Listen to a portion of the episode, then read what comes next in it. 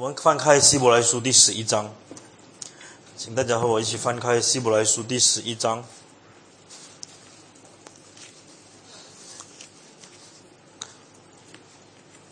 希伯来书第十一章，我们今天开始这个谈到这个主耶稣基督的教会在早期殉道的事情以前，我们先把这整段的经文念完。希伯来书十一章是谈到信心的事情。我不太晓得我们对这个信心的观念是不是清楚。希伯来书十一章是圣经里面谈到信心最重要的一段圣经经文。那我们从这个希伯来的作者来学习这个论信心的事情。我们用起音的方式，我念单节，请弟兄姐妹来应双节。我们念一直念到第四十节。希伯来书第十一章第一节这样子说：信就是所望之事的实底。是未见之事的缺局。第二节，请。第三节，我们因着信就知道诸世界是借上帝化造成的，这样所看见的，并不是从显然之物造出来的。第四节。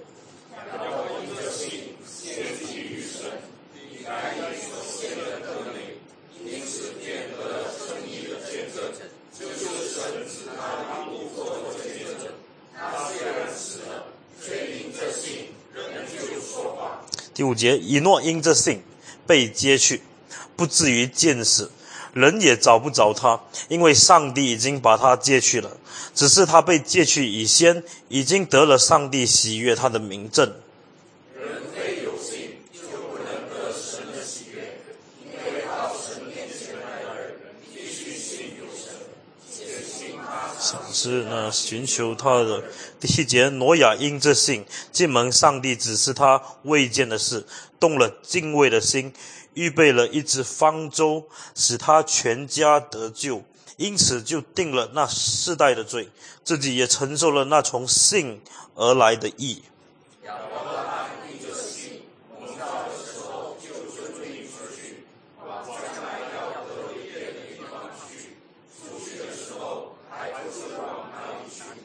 他因着信，就在所应许之地做客，好像在异地居住帐篷，与那同盟一个应许的以撒、雅各一样。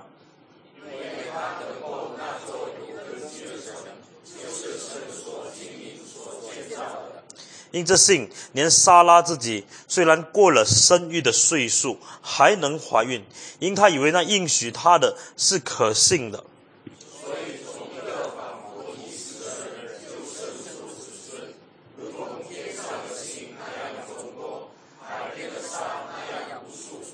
这些人都是存着信心死的，并没有得着所应许的，却从远处望见，且欢喜迎接，又承认自己在世上是客旅，是寄居的。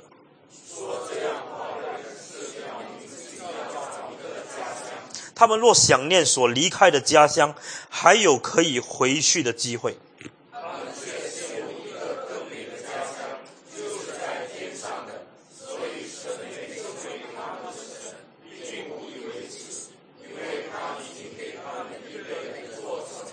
亚伯拉罕因这信被试验的时候，就把以撒献上。这边是那欢喜领受应许的，将自己独生的儿子献上。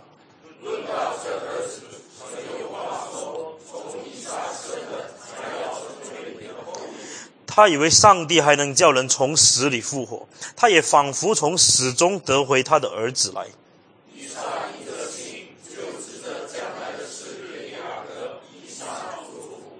雅各因这信临死的时候，给约瑟的两个儿子各自祝福，扶着杖头敬拜上帝。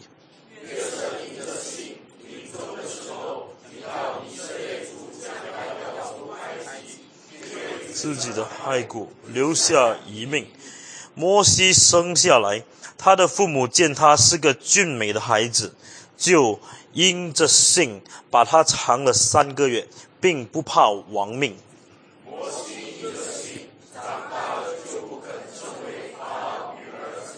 他宁可和上帝的百姓同受苦害，也不愿暂时享受最终之乐。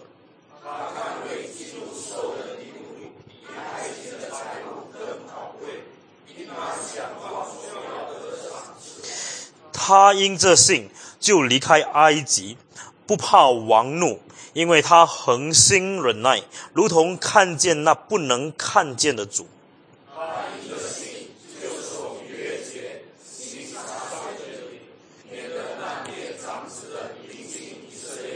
第二十九节，他们因着信过红海，如行干地；埃及人试着要过去，就被吞灭了。以色列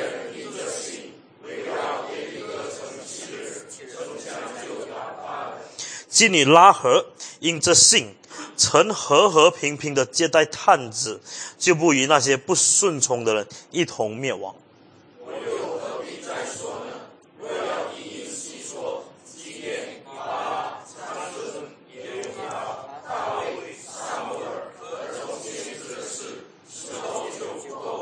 第三十三节，他们因这信制服了敌国，行了公义，得了应许。堵了狮子的口。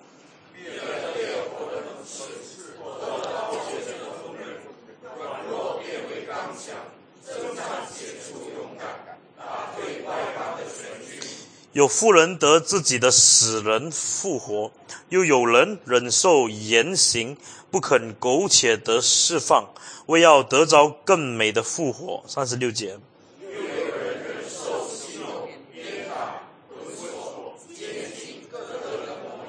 第三十七节，被石头打死，被锯锯死，受试探，被刀杀，披着绵羊、山羊的皮，各处奔跑，受穷乏、患难、苦害。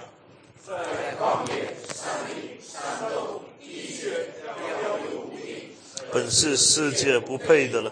我们三十九节一起来，这些人都是因信得了美好的证据。却仍未得着所应许的，因为神给我们预备了更美的事，叫他们苦不与我们同得，就不能完全。这个是希伯来作者在希伯来书第十一节谈到这个，我们用今天话来说，这个救恩历史。当上帝从起初，从一直从亚当，一直到后来的人，上帝怎么在这个救恩的道路上，一一为他的信徒预备了这个信心的道路。我不太晓得，我们每一次读到这个希伯来书十一章的时候，我们的这个想法是怎么样？从这个亚当、亚伯，一直到后来谈到这个，无论是萨摩尔、大卫等等。那当这个希伯来作者谈到这一些事情的时候呢，他其实在给我们看一个事情：这些人他们其实并不是很伟大的人，因为一直到三十七节的时候，我们发现到圣经突然有一句话说，这些都是不配的人。我在想这一句话为什么要出现？圣经应该是真的说，在旷野、山林、山洞、地穴漂流无定，他们是世界上最伟大的人。这样子讲应该比较合情合理，因为以上所谈的事情不是一般的人可以做到。无论拉合以这个妓女或者外邦人身份接待这个探子，无论是亚伯拉罕献以撒的事情，无论是摩西在埃及有这个地位需要放弃，这种不是一般人可以做到的事情。到三十七节的时候，圣经说到了，他们是世界上不配的人。当我们说这个“不配”这个字的时候呢，完全把这个基督教的精神彰显出来。我们基督教其实就是一个常常说自己不配的一个基督徒。我不知道我们常常常常有没有这样子的观念特别是看圣经的时候呢，当这些伟大的这些属灵的领袖在上帝面前祷告的时候呢，我们在想这些人。他们已经行了很奇妙、很奇妙的事情。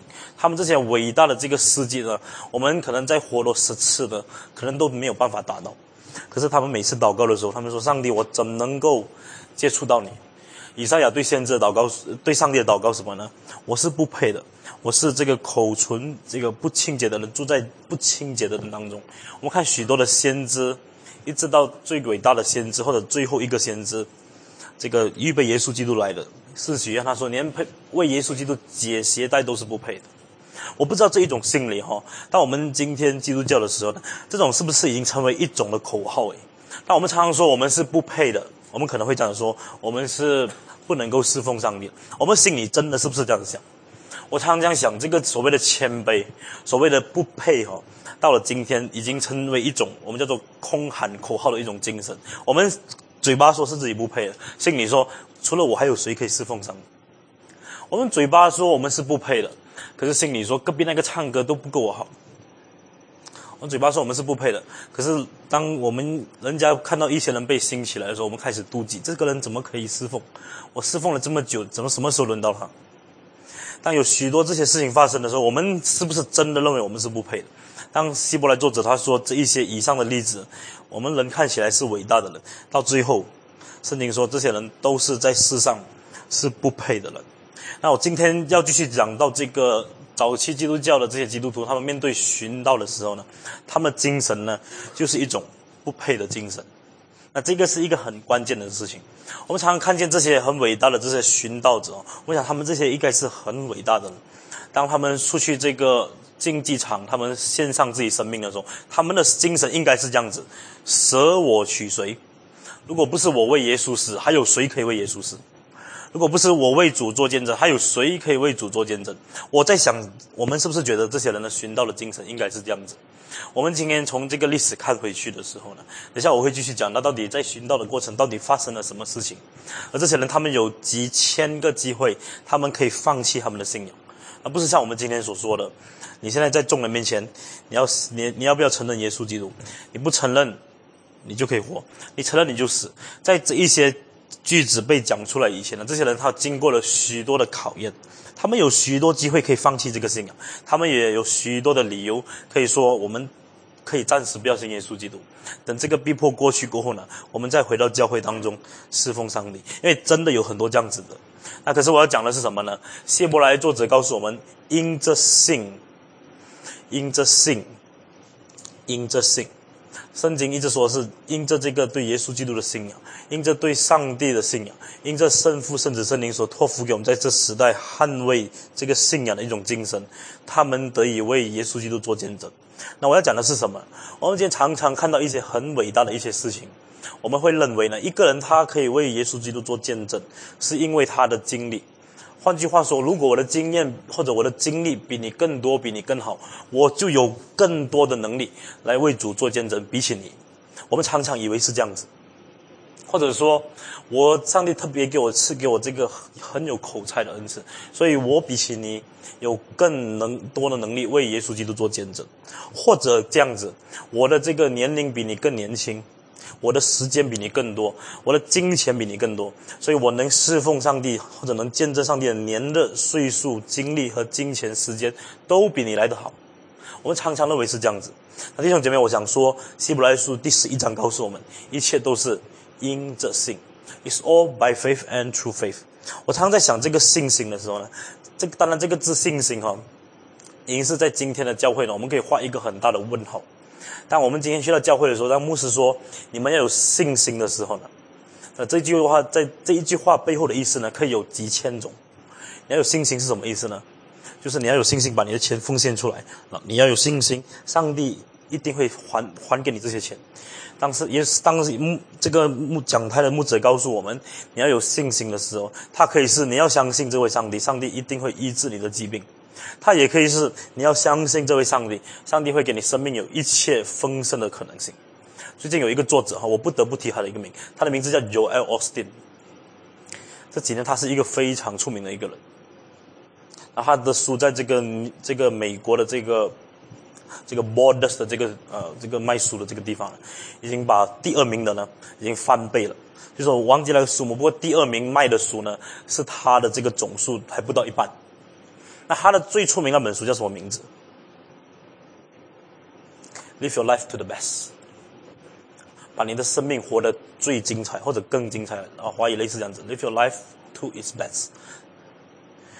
那大家这本书，我这本书我有哈，啊，我不会借你啊。那这本书它讲什么呢？那这本书如果你好好看，我这本书我看完两次哦，我不，我们不是随便批评人家的。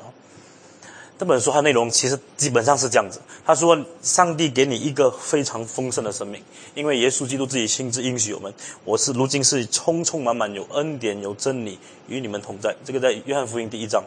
所以，上帝给你的生命是一个丰盛的生命。那这个丰盛的生命是指你在世上现今一定会有一个丰盛的生命。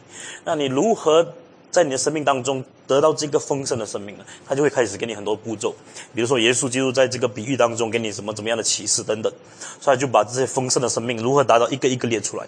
那在整本书里面，它有一个前提，这个 Joel Austin 这个人，他是告诉基督徒或者告诉凡是相信耶稣的人，耶稣基督他给你一个很美好的这个应许。耶稣基督给你一个很美好的旨，就是你在今生，你会有一个很美好的盼望，你会一个非常精彩的人生。那这本书基本上是这样子啊，你从头读到尾都是这样子，从尾读到头也是这样子。那如果这本书的前提如果真的是这样子的话，我们就应该问这个问题：这本书是不是上帝的真理？如果是上帝的真理的话，我们把这本书好不好？我们放回第一世纪，让第一世纪的基督徒来读。你明白我这句话的意思吗？如果这一本书是经得起真理的考验，经得起时间的考验，好不好？我们把这一本书放去第一世纪，让第一世纪的基督徒来看，那你就明白我这句话是什么意思。我们今天可以有很多种的这个精神，很多种的信仰，告诉你你的基督教的人生应该多么精彩，你在上帝面前你的生活应该多么的灿烂。那我告诉你，如果你把这些所有的思想放回第一世纪的话，如果这个思想和这个信仰还行得通的话呢，这个才叫基督教。事实上呢，如果你真的把这本书放在第一世纪的时候呢，很大可能第一世纪的教会会把这本书定为异端中的异端，比亚流派的异端还更厉害。因为当第一世纪当他们面对这个狮子的吞噬的时候，当第一世纪他们要面对这个残酷的十字架的刑罚的时候，你告诉他，你这个人生会很精彩。哎，你明天去到这个工作场所的时候，你老板会给你很好的薪金，然后你就可以把这个钱奉献给上帝。那你告诉他，这个是这个我完全的引用这本书所讲的话。当去到这个呃基督去到工厂的时候，如果我们对上帝的信心是足够的，我们一定会在几年之内做到老板或者做到这个公司里面的红人。这个是他里面完全是这样子说的。那我可是我要讲的是什么呢？如果这几句话呢，你放回在早期基督教的身上的话，你能不能告诉他，你今天信耶稣，你明天你生意就会成功？你今天信耶稣，你明天工作就会顺利。你今天信耶稣，你家里许多人就会成为律师、法官、这个生意人等等等等。问题是，他今天信耶稣，他明天可能就会死了。那我想讲的是什么呢？如果一个信仰或者一个真理是真的经得起时间考验的话，不论你从现在放弃以前，你从以前放到现在，它都能够管用。如果是不能的话呢，我们就要对这个真理打一个很大的问号。到底这个信心是真信心，还是一个假信心？那我今天要从这里开始谈到早期基督教在殉道的过程，或者在他们为主受逼迫的过程，到底发生什么事情？那对我们基督徒来说，一般我们最容易这个认识或者明白的，就是当他们寻啊这个受逼迫，就是抓去啊被抓去这个狮子的这个地方，被狮子吞吃。我们大概想就是这么简单。我我要告诉大家，其实这个过程没有大家想象中这么简单。从耶稣基督他升天开始，或者耶稣基督十字架，大概在公元后三十三年开始，一直到大逼迫结束，大概是三百一十年左右，或者一十五左右。我们没有很明确的记载，到底是几年真正的结束，不过大概是到三一五。那在教会历史，在这三百年中，一共面对了十次的大逼迫。The ten great persecution。我指的十次大逼迫，就表示还有很多小的。那这十次的大逼迫当中，基督徒他们所要面对的考验到底是什么？那是不是说你信耶稣就要去关进监牢？或者是不是说你信耶稣，你就要直接的被抓去这个竞技场被狮子吃掉？那背后还有许多的这个政治啊环境，还有许多这些人为的因素。那我想讲的是什么呢？在这十次的大逼迫当中，基督徒他们有许多这个美好的见证。那我今天会从这见证开始，来给大家看到为什么基督徒他们一定要受逼迫。因为基督徒因为见证太好了，所以一定要受逼迫。第一。如果你从这个使徒行传开始看起，当基督徒他们在这个早期教会开始的时候呢，他们有一个非常特别的一个精神。我怀疑差一点忘记写，舍己，谢谢。舍己，self denying。那这舍己其实有包括很多的意思，那我可能讲一点。在这个使徒行传，我们看到有一点点的 clue，或者一点点的这个启示，让我们看到早期的基督徒当他们信主过后呢，他们到底是怎么样一起生活的？那从使徒行传，我们可能可以看一下哈，使徒行传的可能第三章就有了。现在就和我一起翻开使徒行传的第三章。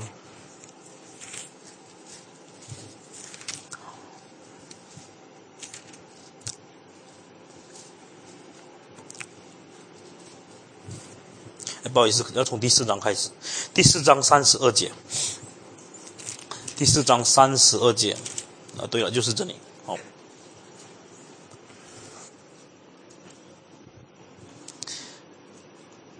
使徒行传的第四章三十二节，那许多信的人都是一心一意的，没有一人说他的东西有一样是自己的，都是大家公用。使徒大有能力。见证主耶稣复活，众人也都蒙大恩，内中也没有一个是缺乏的，因为人人都将田产、房屋都卖了，把所卖的价银拿来，放在使徒脚前，照个人所需用的分给个人。有一个利未人生在 Cyprus 塞浦路斯，名叫约瑟，使徒称他为巴拿巴。因为巴拿巴翻出来就是劝慰子，他有田地也卖了，把价银拿来放在使徒脚前。我暂时读到这里，在这个早期教会的基督徒有一个很重要的特色，在他们的舍己精神当中有一种精神叫做凡物公用，凡物公用。我们在圣经里面，从这些很小的一些事情，这个事情，我我们常读圣经的时候就这样子读就读过了，因为我们觉得这个事情太普通或者太小了，我们要读一就读一种像斯蒂凡这种伟大的这种殉道的这种见证。那这种凡物公用的这个精神，对我们今天来说是一个很难想象的一个事情。那我想大家从这一个角度来想，如果今天你是住在罗马城的，这个是在两千年前哦，住在罗马城，你隔壁有一个叫做基督徒。这个人是非常有钱的，可是有一天你听说他信了耶稣，这个人信了耶稣后，他竟然把他所有按照圣经的话，把他所有的家产、田房都卖掉了。他为什么卖掉呢？不是因为他想把这个钱拿去投资，得到更大的回报，也不是像 Joel Austin 这样子说的，当你把这个钱奉献更多的时候，上帝会赐福给你。那你看到这一个你隔壁家的这个有钱人，当他把这个钱分出去过后，他自己变成一个穷人。因为他把这个钱要照顾他所谓在那一个拿撒勒的耶稣里面的弟兄姐妹。如果你是住在他家隔壁的人，你看到这样子的见证，你会不会要想去教会？我不知道你明白我的意思没有？那我要讲的是什么？当你看到你的身边有这样子的朋友亲戚，当他信耶稣后，他有这一种舍己的精神，而这种也舍己是从那一个叫拿撒勒人耶稣所来的精神，你就会开始好奇，到底这一个人。他是一个人还是一个鬼？他到底是不是神？或者他到底是什么东西、什么人来的？为什么人竟然愿意为他舍己到这一个程度？那当时早期教会的这种舍己和这种反务工的精神，那一直传传到这个罗马政权的时候，在上面的时候，开始有许多人接受耶稣基督了。当在这个政权之上的许多的这个官员接受耶稣基督的时候呢？这个罗马的政权清楚知道这个事情，这个信仰呢是我们不可以轻看的。当时有许多的信仰，我再说一次哈，当时有这个犹太教了。我不知道大家有没有想过，为什么犹太教一直在罗马这个三百年里面，为什么没有受逼迫？我常在想这个事情。如果基督徒像犹太人这样子，不是很好咯？平安无事，从摩西到这个。这个凯撒的时代没没有看起来没有很大的逼迫，可能在旷野四十年，这个被掳去巴比伦等等这些很羞辱的事情，他真正为信仰而死，面对这个很残酷的这种刑罚，犹太人好像没有。那可是基督徒短短耶稣基督刚刚来而已，三十三年他死了，那基督徒就无缘无故要受这么多的逼迫，因为在我们的信仰本质里面呢，有一种让人非常不能小看的一种精神，这个精神叫做舍己的精神。这位这个精神是从我们的主耶稣基督来的。当耶稣基督来到世上的时候，圣经告诉我们，他是以上帝儿子的身份来到世上，连自己的性命也不要，舍去性命，被挂在十字架上，为成全这个意义的这个事情。当这个事情这样子的见证，从门徒的口中传到其他门徒口中，再从其他门徒传到其他刚刚信耶稣口中。这个事情再从这些刚刚信耶稣的人活出在这些非信徒的这个眼中的时候呢，他们看见的时候呢，他们想，这个信仰我们真的不能轻看。有一些人带着一个非常敬佩的态度，好还好好的去想这个信仰到底是什么。而对这个政权来说呢，这个信仰呢，我们必定要铲除，因为有一天呢，他们看见这个信仰有一个潜能，有一天这个信仰能够推翻这个政权。在罗马的这个思想里面呢，他们清楚知道犹太的这个这个。犹太的这种精神没有办法推翻罗马政权，这些希腊神明的这种文化呢，没有办法推翻政权。只有基督教这种舍己的精神，他们是连性命都不要的精神，这种精神是可以推翻罗马政权。所以对罗马政权来说，这一个信仰是必定要铲除的。那从这里我们要做一个信仰的反思。那这个听起来有点讽刺，听起来有点不舒服。那可是这些话必须要讲。我们今天为什么没有人要对付我们？今天为什么没有人要处理我们？或者今天为什么没有人觉得我们很讨厌？也没有人觉得我们的这个信仰很有能力啊？我不知道今天我们当我们说行善的时候呢，社会往往想到是谁？是不是基督徒？我不知道，我相信不是。当我们今天社会说要为爱或者为什么事情第一个站出来讲真理的？在马来西亚，他们想要为什么民主、为正义站出来讲真理的，人家可能会想要林吉祥，没有人会想要基督徒。当我们想到要为一个事情好好的做见证的时候，有没有人真的会想到基督徒？或者说，当我们看到社会上有一些不公义的事情，或者有一些人需要被怜悯的，我们真的会不会想到是基督徒？我真的不知道。那可是我要讲的是什么？在两千年前的时候，当这些事情发生的时候，他们真的就会想到，只有基督徒有能力做这些事情。这个是叫做舍己的精神。我先讲完这些先好。第二，还有一种看起来很小，可是在整个的这个罗马的这个制度来说，是一个很特别的事情，就是对孤儿和寡妇的这个照顾。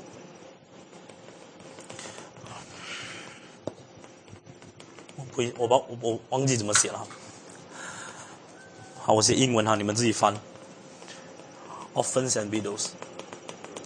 这个是对孤儿和寡妇的这个呃照顾。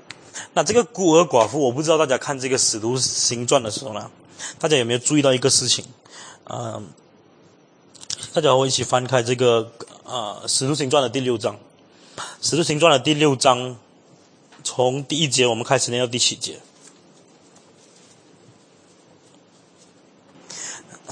使徒行传》的第六章第一节，那时门徒增多。有说希腊话的犹太人向希伯来人发怨言，因为在天天的供给上忽略了他们的寡妇。我再念一次第二呃第一节，那时门徒增多，有说希腊话的犹太人向希伯来人发怨言，因为在天天的供给上忽略了他们的寡妇。第二节。天十二使徒叫众门徒来，对他们说：“我们撇下神的道，去管理饭食，原是不合宜的。所以弟兄们，应当，所以当从你们中间选出七个有好名声、被圣灵充满、智慧充足的人，我们就派他们管理这事。但我们要专心以祈祷、传道为事。”大众都喜悦这话，就拣选了尸体反。乃是大有信心、圣灵充满的人，又拣选腓力、伯罗哥罗、尼加罗、提门、巴米纳，并进犹太教的安提亚人尼格拉，叫他们站在使徒面前。使徒祷告了，就按手在他们头上。神的道兴旺起来，在耶路撒冷门徒数目加增的甚多，也有许多祭司信从了这道。那我要讲的是什么呢？对这个孤儿寡妇的这个照顾呢，在许多的这个罗马人来说是一个非常荒唐的事情。那我那我要再提醒大家，在这个罗马制度里面呢，唯有强者是应该在高位的。唯有这个勇敢的这个勇士呢，在这个国家才有地位；唯有在这个智慧上有这个所所所谓希腊神明所给他们赐的这种智慧、勇气和这种公义的这个原则，你才能在社会上有名望。对罗马人来说呢，如果你战死在这个战场的时候呢，你就会成为英雄。那同时哈，如果你战死在战场的话呢，你留下的这个太太怎么样呢？是，我们就称为寡妇，在社会上就会被丢弃，社会在就会被轻看，因为对这些罗马人来说呢，只有英雄和这个战士呢是应该我们被推崇和我们尊敬。那所以当时是一个战争的时代哈，耶稣基督时代的这个战争陆陆续续，所以到了这个耶稣基督时代，有许多的寡妇。那因为有很多人战死，这个战死都是男士，那就很正常，就很多寡妇。那这些寡妇在社会的这个地位呢，到底何去何从？那从罗马政权来说，他们没有这个义务要照顾这些寡妇，他们也没有这个义务要照顾这些孤儿。那当基督教开始在这个犹太地区兴起来，或者在这个罗马政权开始兴起来的时候呢，那耶稣基督的这一个信仰呢，是谈到这个舍己，是谈到这个爱。那如果是这样子的话，包括耶稣基督自己在内，他都像到这个撒玛利亚的寡妇来传福音。那我们身为耶稣基督门徒，我们有什么责任说我们不要对这些人有更多的关爱？所以，对这个使徒行传的时期的时候，当这个教会开始被建立的时候，有一个非常重要的一个工作，就是这个怜悯的工作。这个怜悯工作是针对这个孤儿，是针对这个寡妇的。那这个对于我们今天来说是一个很正常，反正我们就要做这些慈善的工作。可是对当时来说是一个非常特别、非常一个不可思议的事情，因为当罗马所有的人民都对这些人轻看、都敬而远之的时候呢，唯有基督徒对他们有特别的关爱。而基督徒在这个事情上见证到什么程度呢？他们甚至愿意为了照顾这些人，在教会上特别安利这个指示来做这些事情。那对我们今天来说，我们觉得做一个执事哈，是一个很神圣的事情，的确如此。那可是对我们今天来说，我不知道如果你在这个教会有被选上做执事的时候，我说如果哈，如果王牧师说好，先派你去管这个饭食，岂有此理？圣元就可以站讲台，我就要管饭食。你你知你知道我这句话是什么意思？对我们来说呢，这种管饭食这种东西是在教会里面大概没有人做的时候，就由我来做，因为这个反正也不需要很大恩赐的事情。那我要讲的是什么呢？教会历史上第一个寻到的尸体反呢，他就是管饭食的。你明白我这句话什么意思？史蒂凡他被呼召出来是要照顾孤儿寡妇的。当我们这些事情的这样子的见证。这种圣灵充满、大有能力的这一种人，他们在社会上有名望，在教会是负责管饭食。这一种见证传到非信徒的口中的时候呢，原来那一个人他是管饭食。原来这个教会的见证是好到一个程度，他们特别选这些人出来，为了照顾我们这些被欺压、弱势的一群。我们这种孤儿和这些寡妇，竟然教会特别选立那一些充满能力的这一些人来照顾我们。那我想讲的是什么？教会的见证，在这一些所谓很小的事情上就选出来。这个在这个罗马帝国兴衰时，在所有谈到罗马帝国最重要的一本书叫《Ever Given》，他自己谈到这个事情。他说：“虽然我是不信耶稣的，可是我不得不承认，在照顾孤儿和寡妇的这件事情上，历史上从来没有人比得上基督徒。”当我读到这一句话的时候，大概是三年前，我是非常感动啊。啊，这一个是从非信徒口中所说出来的，而且不是普通的，他是堪称罗马帝国里面最出名的一个史学家，或者研究罗马帝国最出名的一个历史学家。他说，照顾孤儿和寡妇的这件事情上，在历史上我从来没有看过任何人比基督徒做得更好。虽然我不认同他们的信仰，那我想讲的是什么呢？单单这一种小事情，从罗马帝国来说呢，他们就看到威胁了，说：诶，我们不做的事情。竟然有人去做，我们不想做的事情，竟然有人甘愿去做；而我们不看重的事情，竟然有人看重到特别选择这个执事来照顾孤儿和寡妇。所以，对教会当时来说，他们美好的见证建立在这种所谓很琐碎、很小的事情上。那这里我们在做的一个信仰的一个反思啊。我们今天常常认为教会的这个责任在哪里？我们想，教教会应该要做更伟大的事情。我们这也是为了比较这个琐碎的事情，就交给其他人去做。那可是我们往往在很小的事情上，我们忽略了我们有这个美好的见证。早期教会一直到如今呢，我们基督教有一个其他人没有办法取代的一个信仰的精神，这个叫做爱心。我想一直到这个五十年代，一直到六十年代，我相信哈，一直到那一个时代，很多人谈到爱心的时候呢，一定会想起基督教的。真的，你当你想到爱心，或想到这个医院，想到这个学校的时候呢，你一定会想到基督教了。可是今天已经没有了。那我不知道我们想到这个事情的时候，我们会感到很难过。但我们今天想到这个爱心的事情的时候，有许多人已经在做了，因为基督徒已经落后很远了。我们今天讲到学校建立这个医院的时候呢，我们基督教好像银子都没有了。那可是这些教育、这些慈善关怀的工作，从教会一开始以来，一直到历史的五十年前，这些东西都是基督教在做的。那我要讲的是什么呢？就是因为这些看起来和福音没有关系的事情，在看起来和拯救一个人灵魂没有关系这些小事情呢，教会在那个时候赢了许多的灵魂。当你看见你隔壁的那一个人，他是在教会特别照顾孤儿寡妇的。他虽然在社会上有很名望的地位，他可能是贵族什么，可是当他去到教会的时候，他特别就是照顾孤儿寡妇。当你看到这样子的见证的时候，你会不会想，好不好？我也跟那个人去教会，看他到底在教会到底做什么事情？当时就是有很多人因为这样子的好奇，他们就进入这个崇拜。当他们进入这个敬拜的时候，他们就知道一切背后的原因，就是因为主耶稣基督的爱，所以他们就认识耶稣基督。过后呢，就为这个信仰要付出许多的代价。那我想讲的是，在这一些事情上，我们看到早期的基督徒有一个美很美好的见证：舍己，这个对弱势群体的一种爱心。第三，是我们今天一直常常强调，可是我们却没有了合一的见证。在这个耶稣基督这个升天不久以后呢，教会就进入一个非常混乱的时代。当十二个使徒看起来他们没有办法招架得住这个逼迫的时候呢，开始分散到各地的时候呢，这个分散也是一个合一的开始。那这句话是什么意思呢？当教会开始好像面对没有办法集中的时候呢，本来教会的心意是我们想全部人一起在耶路撒冷就好了。如果我们在一路撒冷可以保存我们的实力，留得青山在，我们可以留两三百年，好好这个部署，好好这个集中我们的火力，我们一两百年后，我们还是一条好汉，不需要十八年。所以我们好好集中我们的火力，在养这生生儿养女，这个一代两代，可能五代过后呢，我们实力就很大了，我们就可以建立一个军队和罗马帝国大干一场。那对些门徒来说，可能他们想法开始是这样子，可是当这个逼迫来临，斯蒂凡一殉道过后呢，这个基督教开始要分散，所有的门徒，欧洲的就去欧洲，非洲的就去了非洲，印度的就去了印度，所以这些所有的这些使徒们就开始分散。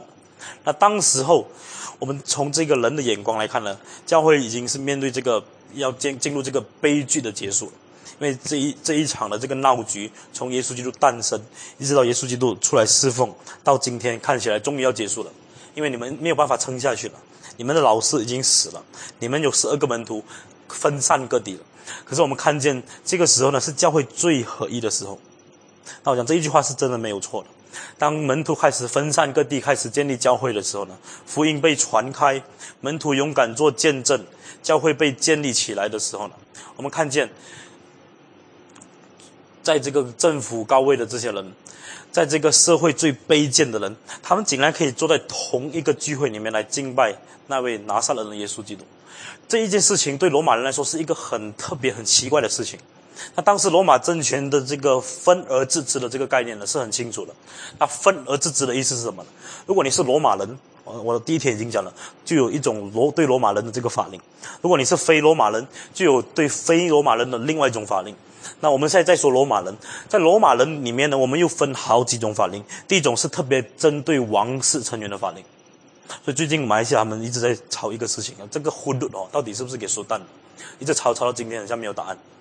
那当时候罗马政权他们有这样子的这个说法，不是有这样有这样子的法令？如果你是王室成员的，有一种法令是特别给你的，当你偷钱的时候呢，你可能就还那个钱就好了。啊，对这个大臣们呢，或者这个 贵族来说呢，有一种反应是特别给你。在他们下来呢，有一种叫做主人制，所以这些主人呢，有一种叫 The Act of Master 是特别给主人的。主人下来就有仆人或者这个奴隶，有另外一种。特别的法令是给这个奴隶的，而在罗马人当中有一种叫做战俘的 the prisoner of war，有另外一种法令是给这个 prisoner of war。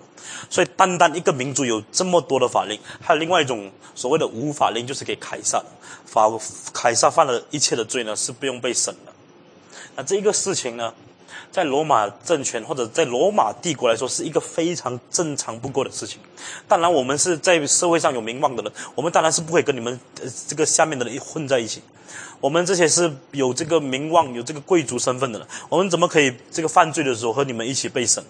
所以对罗马的子民来说，这个是很正常的事情。可是突然间在历史上有杀出一个人，他叫耶稣基督。他说这福音本是上帝的大能，要拯救一切相信他的。在这个福音里面呢，无论你是心里的人，无论你是话外人，无论你是聪明人、愚拙人，在这个福音里面，你要合一。我们昨天读到这个以弗以弗所书第二章的时候，他说上帝将两下合为，因为耶稣基督就是和平。这一些的话，我们今天听起来感谢主，阿门阿门。因为实在太好了，我们领受这个二月。可是对这些罗马子民来说，这个是一个很荒唐的事情。怎么可能？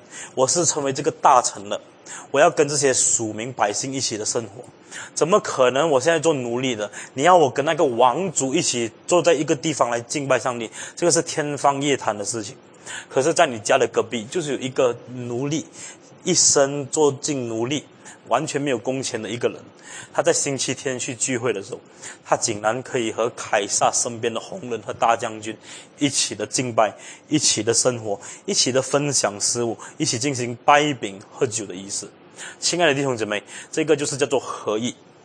我不知道我们今天想到这个合意的时候，我们会想到什么事情？我们大概是想，我是地理的，你是敬理的，我们就隔一条线了。在敬理当中，在地理当中又有地又有沙的，我们再画一条线。用水池还是用这个这个洗礼盆呢？我们再画一条线，画一条线的意思就是要分开，所以一直分，一直分，一直分，分到最后的时候，耶稣基督来的时候，寻找他的门徒一个都寻不见。我要讲的是什么呢？我们今天对这个合一的这个概念太松了。我们相信，我们虽然口里说真理使我们合一，可是我们相信地理可以使我们不合一。我们说真理可以使我们合一，可是我们相信教会的招牌可以不使我们合一。我们相信真理可以使我们合一，我们也相信圣灵可以和为我们合一。可是我们在传福音的事情上，我们没有办法合一。那我想讲的是什么呢？这个合一的见证在早期教会呢，影响了无数的这些非信徒。对他们来说呢，基督徒的这种合一的精神是一个很荒唐的精神。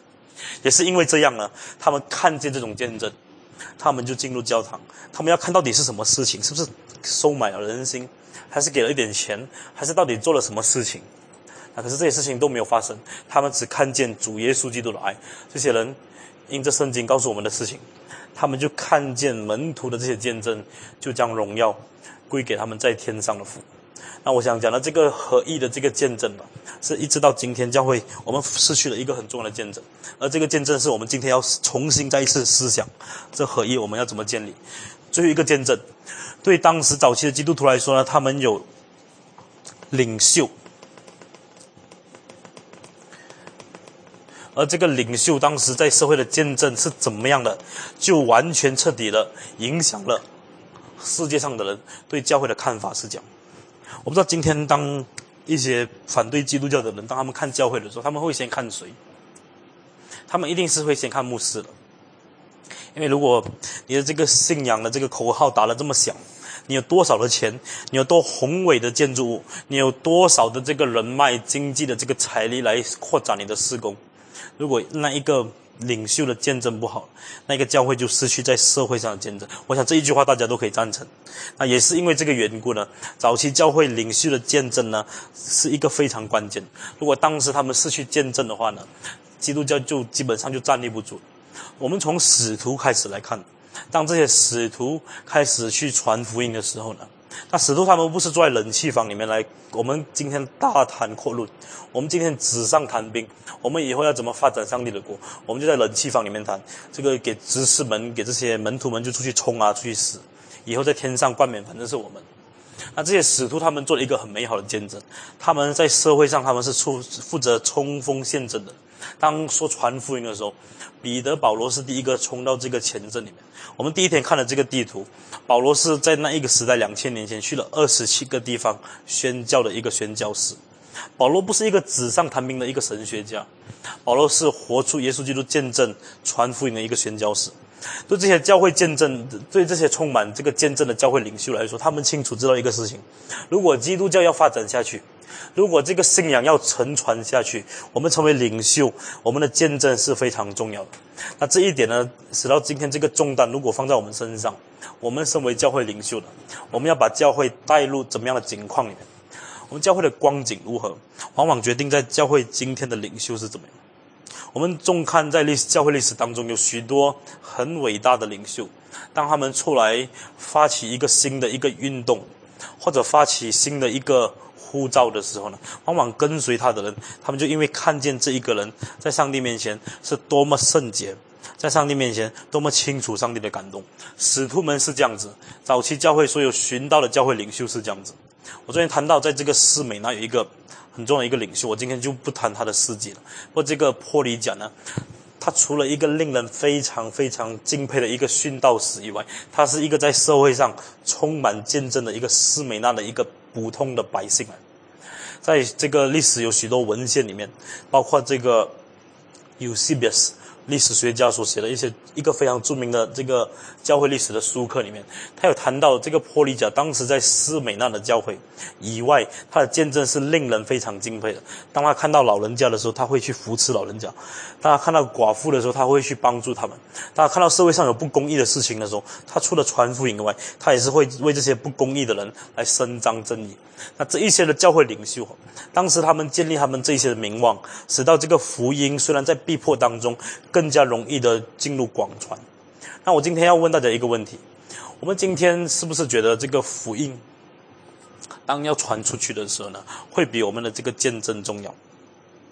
我再讲一次哦，当我们今天传这个福音的时候，我们会不会认为这个福音、这个福音的本质本身，或者这个福音的内容，会比我们自己的见证来的重要？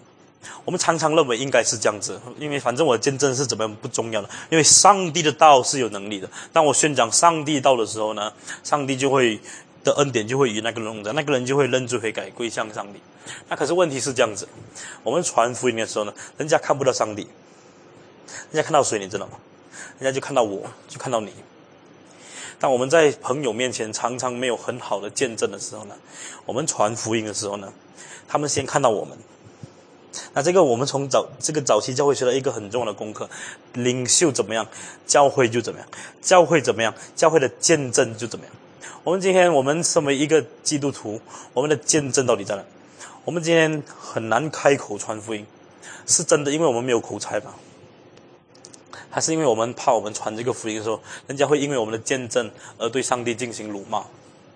还是因为我们传福音的时候，我们怕人家因为我们的见证而讨厌这位上帝。我想，我们往往是这样子，我们很难跟一些人传福音，因为想，哎呦，平时都没有什么见证。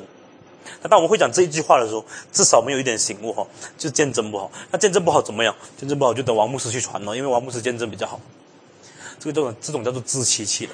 那亲爱弟兄姊妹，那我想讲的是什么呢？当这一个基督徒的这个见证在世人面前是怎样的时候呢？也同时是一个因素，吸引不到吸引这个人来到上帝面前听上帝的话，因为人活在世上，他不是看到上帝，人活在世上看到我们的面目，那我面目看起来不友善，他当我面目看起来很讨人厌，或者我们见证根本没有什么造就人的时候，人家不会因为我们所穿的而信耶稣基督。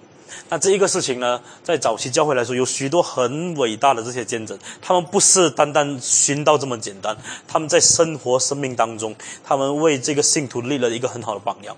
有一个人叫做 Justin，或者叫做尤斯丁。Justin，他是一个护教士啊。今天用教会历史的这个名称给他 Justin the Martyrs，或者 Justin the Apologists。这个人呢，他是他见证勇敢的一个程度呢，他是像凯撒或者像当时社会的知识分子来进行对基督教进行这个护教。当时信仰有许多很恐惧的事情，你不要说对皇帝哈，你对普通的百姓，你只要敢说耶稣基督是主，你可能下一秒就没有命了。可是这个 Justin 这个人，这个尤这个尤斯丁，这个人不知道从哪里来的这个勇气，他不但对普通的百姓。进行这个呼叫，他也把这个呼叫的精神，或者这个捍卫信仰的精神，一直捍卫到皇帝那里去。对这些教会领袖来说，他们清楚知道他们的这个见证，他们的这个例子，能对以后的人带来什么的影响。那他们清楚知道，当他们见证在上帝面前蒙悦纳的时候，虽然他们命是没有了，虽然他们会失去许多的事情，可是他们会为教会赢得下一代。我们今天的这个眼见是非常短的。我们讲，我们应该好好保持我们的性命，我们应该好好这个保守一点，不要这么大胆。我们应该好好这个收敛一点，讲话不要这么大声，传福音小声一点。我们应该这样，应该那样。那可是我们有一个很。有一个看不见的一个短见，我们相信呢，这样子会保存实力。那可是我们恰恰当我们这样子做的时候呢，我们没有办法为教会赢得下一代。对这些早期教会这些基督徒来说，他们清楚知道这个信仰要沉传，信仰要沉传，信仰要继续，信仰继续不是只是生孩子而已，信仰继续是要为上帝做见证。当我们能够在我们的工作岗位为上帝做见证的时候，是一个非常很美好的事情。我一个朋友，他今天在这个新加坡的这个国家动物园做这个兽医的，这个人是我我这一生当中其中一个最好的朋友之一。那在这个中学的时候，他我们一起在呃这个信仰的这个事情上，我们有很多的这个讨论。那我们上宗教课的时候，我们就一起上；那我们研究回教的时候，我们就一起研究。那在这个过程当中，我们会发现到这一个基督教也好，其他的这个信仰有许多一样的地方。那我也赞成，真的有很多一样的地方。那在这个过程当中，我们也慢慢发现到，这个信仰也有很多不一样的地方。那他信他的回教，我信我的基督教。那如果在一样的事情，感谢主很好，我们一起握手做好朋友。如果在不一样的事情，我们应该怎么样？我当时有一个很大的挣扎，这个是我这个我自己很实在的见证。我在想哈，我们不应该得罪这些人。这个不一样的事情，我们应该就不谈。我们只谈一样的事情。阿拉是独一的真神，我的上帝也是独一真神，很好，我们可以做朋友。这个阿拉是慈爱的，阿拉相信要这个拯救这个呃善良的人，上帝也相信要拯救这个善良的。我们说这些事情很好，我们都可以一起谈。那渐渐的，你发现到在这些信仰的异样的地方越来越少的时候呢，少到一个可能信仰当中连相同之处都完全没有的时候呢，我们就不得不在这个信仰中，我们要选择一条道路，我们要妥协。或者我们要闭口不谈，或者我们用今天的话来说，我们要留得青山在，或者我们真的要为耶稣基督做见证。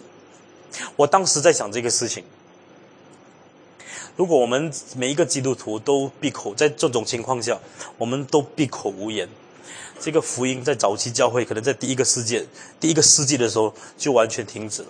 所以当以后上天堂的时候，也可也可能没机会上天堂，就只有十二个人和耶稣基督一起在那边高唱和善呐。那我想讲的是什么呢？我那个时候呢，我在想，我可不可以尝试一下跟他谈一些信仰的问题？我那个时候没有抱着一个很大的期望，我在想，如果你可以知道这些东西是不错的。我在想，如果你可以知道这些东西的时候呢，我们来做了比较，你可以知道更多，那以后你的生命可能会想更多的事情。那我万万没有想到，当我们在这个过程，我越来越有这个勇气，勇气跟他谈更多信仰当中不一样的地方的时候，这个过程很长，我长话短说。到最后的时候呢，那我们差不多要快毕业的时候，他告诉我一个事情，当时他去新加坡读书，他说，当我去新加坡的时候，我会好好去教会来思考这个事情，因为在马来西亚他不能去教会，他去新加坡，他说他能够去教会。呃，后来这个事情我们就没谈了。那一直我长话短说哈，一直到今天，他在新加坡他已经信耶稣了。他今天在这个新加坡的这个动物园里面是做这个兽医的。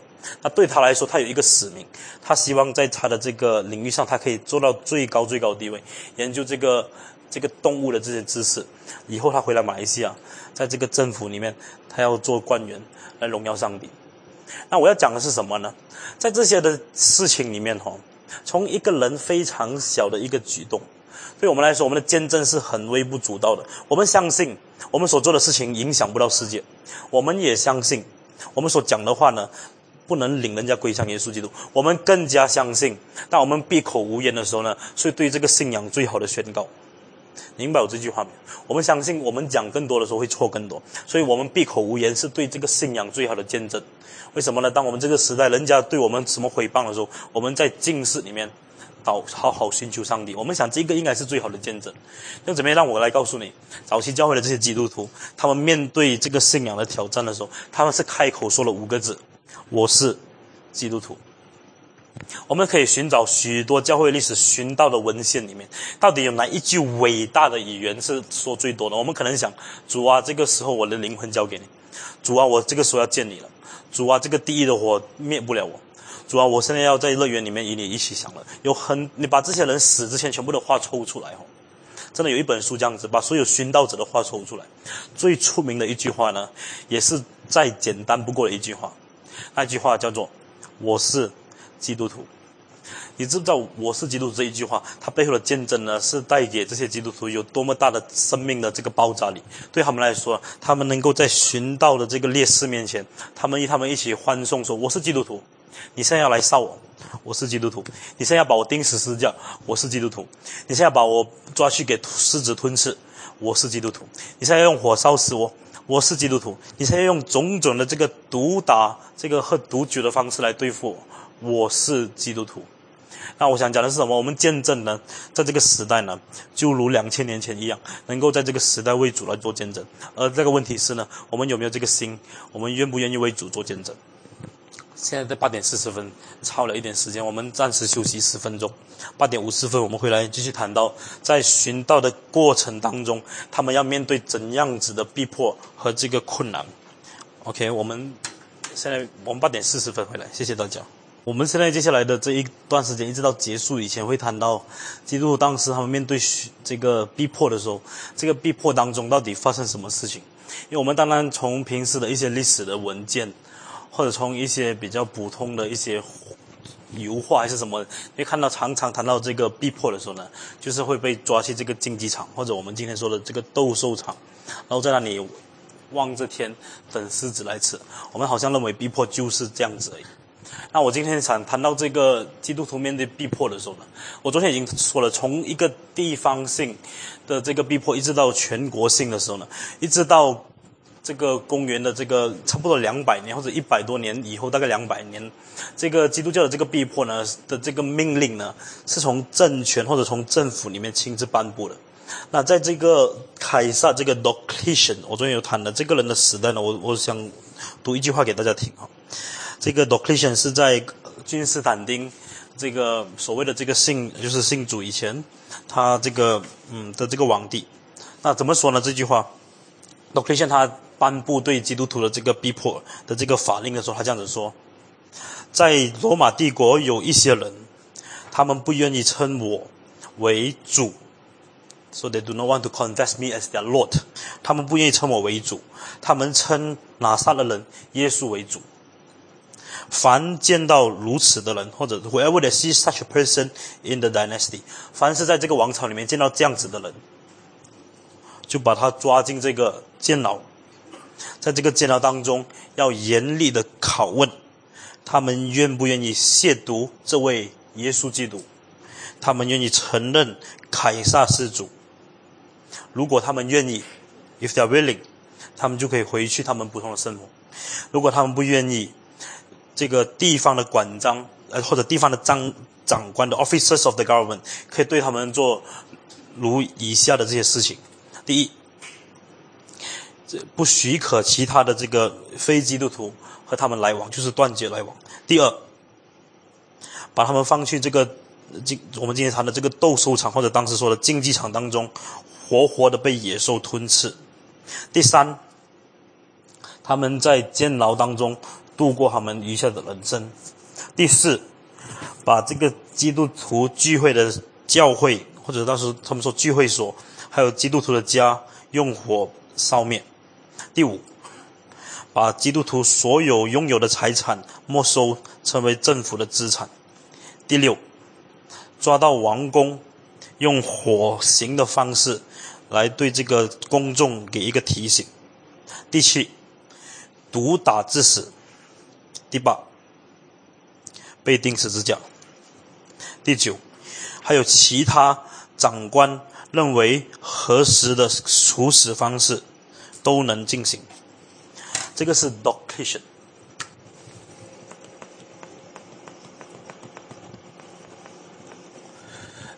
Docletian 是在君士坦丁信主呃不久以前的一个基督教面对十大逼迫当中最后一个皇帝。那刚才我以上读的这些话是在法令里面颁布了。那他对这些全国各地的这个长官来说呢，凡是你看到的这些人是基督徒的，你就可以对他做以下的事情，无论是毒打。被火烧死，然后这个呃这个财产没收，断绝他们与社会的这个关系，还有在这个监牢里面用其他你自己想到的方式把他处死。那对这一些来说呢，他们知道他们以为他们在执行这个律法。那对当时的基督徒来说，他们要面对这些惨无人道这个刑法。那如果你今天有机会去到这个啊，你需要这个 M P 还是什么，你会看到一种关于到罗马政权或者 The Roman Empire 的一些书。那如果你有兴趣的话，如果这些书也不便宜，那你买这些书的时候，你会看到在罗马政权的这个特色里面有一个很重要的事情，他们就是对基督教的逼迫。对这些君王来说呢，特别是后耶稣的时代，凡是对基督徒的这个逼迫有份的这些君王，他们往往都会被罗马人认为是一个伟大的君王。所以这些君王他们头脑有一个思想：如果我们对这个基督徒我们进行剿灭。或者我们可以成功灭绝基督徒，我们就在社会或者在历史当中有一个非常重要的地位。对他们来说，对这些无知的人来说，他们认为能够铲除基督教是他们一生中最荣幸的事情。一直铲，一直铲，铲到十次大逼迫过了过后，基督教一直到今天还是存下来。那我要讲的是什么呢？我以上谈到这种刑罚，无论是被烧死，无论是被换去竞技场，那这些殉道的这个过程看起来是很残忍。那我想讲的是什么呢？这些都不是重点，都不是重点。那如果你想，我们这次来这些课程谈多谈一点这个寻道过程，给火烧到多少度，然后这个经济场他们死的时候怎么叫，我我都不谈这些。那我相信这些都不是重点，因为教会历史常常上这个历史课的时候，我们花太多时间谈这些基督徒他们寻道是怎样寻道，我们却没有谈他们为什么寻道。那我想讲的是什么？他们为什么寻道比他们寻道来的更重要？当这些基督徒面对这些信仰的时候呢？他们信仰的挑战的时候，他们知道一个事情：死亡不能吞噬他们。他们知道这个火烧不了他们，他们也知道十字架钉不死他们。他们更加知道，这些所有的这些逼迫当中，没有一个事情能够使他们闭口不宣称耶稣基督是主。所以当时他们在这些罗马的人当中，特特别是从彼得和保罗时代，有一个很重要也是很邪恶的一个王，他之他的名字叫尼鲁。尼鲁，那这个尼鲁他出名到一个程度呢？如果你是我不要用“玩”这个字哈，如果你是有这个很喜欢这个很喜欢就不太对。如果你有这个烧光碟的这个 burn 这个就是 CD 哈，特别是你很喜欢把汤姆斯的这个 CD burn 了出来再分享给其他人。如果你是这样子的人，请你不要告诉我。可是如果你是这样子的人的话呢，你就知道有在早期的时候，当这个。这个收费一出来的时候，有一个很出名的收费叫做 Nero，我不知道大家有用过没？现在不知道有没有用哈。Nero 算第七、第八、第九第代哈，我们开始用的时候是第四代啊，可能有些人更早。那当这个 Nero 这一个叫什么呢？这个这个烧光碟的这个收费出来，就是很多人不知道为什么他用 Nero。我不知道大家有没有想过这个问题？Nero 他之所以这个收费用这一个名字呢，就是因为纪念到这个皇帝很喜欢用火烧人。我们今天用名字哈是很重要的事情，不要真的不要乱给人家取名字哈。我们没有人想过哈，这个这个软件这样子使用是在讽刺这个君王，因为这个君王太喜欢烧人。既然你这么喜欢烧人，我们过了两千年好不好？就把你名字放在烧光碟的这个软体上。所以他在地狱里面挣扎的时候，原来他听到有人竟然用他的名字放在这个烧光碟的这个软体。那这个皇帝有一个很特别的事情，他。这他和其他皇帝一样是很繁忙的，繁忙一个程度呢，在他的这个罗马的这个城市里面有一个叫罗马金宫，The Golden Palace。如果你今天去到罗马的时候，连草都没有，不要说金宫，在他的金宫的这个外面呢，有一片很美的这个花园。那在这个花园当中有很多很美很美的花。那问题是在这里，这个皇帝呢，早上和下午的时候太忙了。忙到一个程度，没有办法看这个花园，因为花园太美，对他来说是没有益处的。那怎么办呢？晚上才有时间。那晚上要看花园，怎么看花园？这个只有很邪恶的人才想到，因为我和你想到死那一天想不到。这个尼鲁对他来说呢，我应该找一一些火把，可以整个晚上我睡觉突然醒来要看，也可以看，因为这个花园实在太美了。那这个火把有什么火把可以烧这么久的？大概用木材，两个小时起来过后可能就不能了。有一种有一种有一种东西哈，它可以一直烧整个晚上，就是油。那在这个是在两千年前哦，如果你要找石油是一个很困难的事情，当时没有所谓的沙地阿拉伯，当时这个去到中东拿油太远了，当时也没有什么机器可以挖掘这个海上的油上来。有一种生物就是人，身体上有一种叫做脂肪，如果它一直烧的话呢，可以维持很久。这个尼鲁这一个绝世的这个奇才或者蠢才呢，他想到我们应该把人抓来。这个放在花园里面，称为人肉火把。那人肉火把这个字呢，在历史上其实出现过好多次。可是，在这个罗马帝国，把这一个概念发挥到淋漓尽致的，就是尼禄这个人。他把这些所有的这些他要抓的这些人，他就抓来放在他的这个公园里面。就这个这个尼禄的金宫外面，就拿把他们拿来烧。他烧到一个程度，他发现哎不够，因为这个金宫的这个花园是很大的。那怎么办？如果这个犯人要该死的那些，我们把他烧，一直烧烧了一天会没有了。那有哪一种人，你烧他的时候呢，他不会有太多的这个埋怨，或者他不会像这个野兽一般会反过来吞吃你。有哪一种人，你把他烧的时候呢，他不会对你有很多怨恨的，他也不会有他的子孙、他的后代在法庭里面告我的。或者有哪一种人，当他你烧他的时候，他还会以爱来对你。有一种人叫做基督徒。尼罗当时这个尼禄王哈，当时就想到把凡是宣称耶稣基督是主，凡是不称凯撒是主的人，都抓到这个宫里的牢狱里面。